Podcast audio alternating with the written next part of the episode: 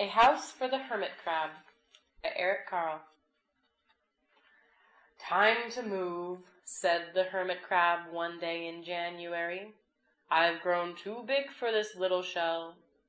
He had felt safe and snug in this shell, but now it was too snug. Hermit crab stepped out of the shell and onto the floor of the ocean.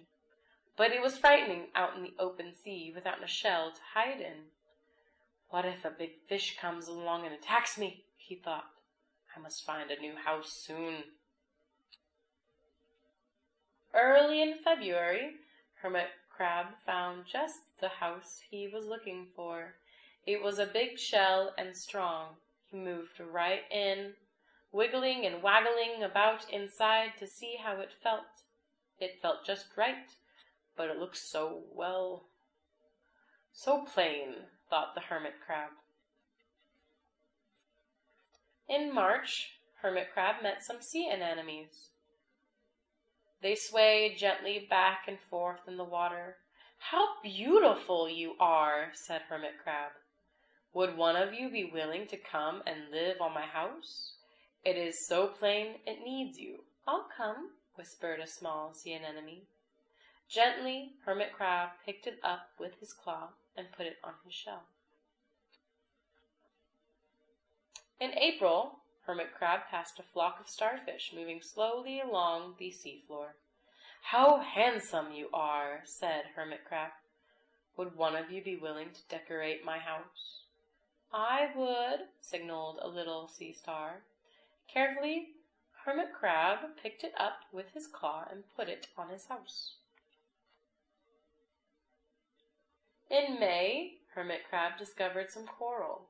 They were hard and didn't move. How pretty you are, said Hermit Crab. Would one of you be willing to help make my house more beautiful?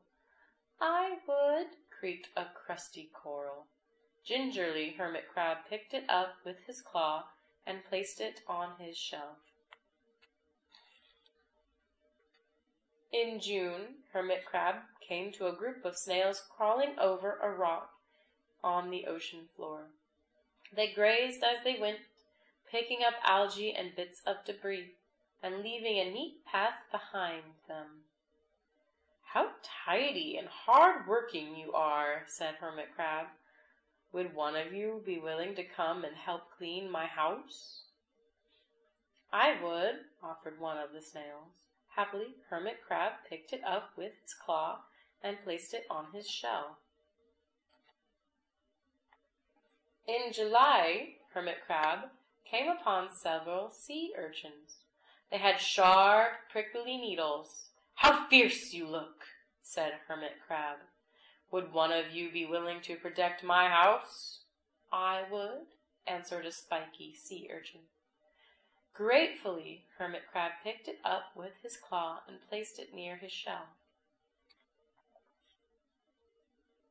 In August, Hermit Crab and his friends wandered into a forest of seaweed. It's so dark here, thought Hermit Crab. How dim it is, murmured the sea anemone. How gloomy it is, whispered the starfish. How murky it is, complained the coral. I can't see, said the snail. It's like night time, cried the sea urchin. In September, Hermit Crab spotted a school of lanternfish darting through the dark water. How bright you are, said Hermit Crab. Would one of you be willing to light up our house? I would, replied one lanternfish, and it swam over near the shell. In October, Hermit Crab approached a pile of smooth pebbles.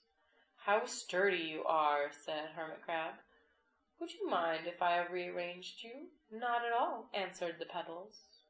Hermit Crab picked them up one by one with his claw and built a wall around his shell. Now my house is perfect, cheered Hermit Crab. But in November, Hermit Crab felt that his shell seemed a bit too small. Little by little, over the year, Hermit Crab had grown. and soon he would have to find another, bigger home. But he had come to love his friends, the sea anemone, the starfish, the coral, the sea urchin, the snail, the lanternfish, and even the smooth pebbles. They have been so good to me, thought Hermit Crab. They are like a family. How can I ever leave them? In December, a small hermit crab passed by. I have outgrown my shell, she said. Would you know of a place for me? I have outgrown my house too, answered Hermit Crab. I must move on. You are welcome to leave here, but you must promise to be good to my friends. I promise, said the little crab. The following January, Hermit Crab stepped out, and the little crab moved in. Couldn't stay in that little shell forever, said Hermit Crab as he waved goodbye. The ocean floor looked wider than he had remembered, but Hermit Crab wasn't afraid. Soon he spied the perfect house, a big empty shell. It looked well, a little plain, but sponges, he thought, barnacles, clownfish, sand dollars, electric eels. Oh, there are so many possibilities. I can't wait to get started.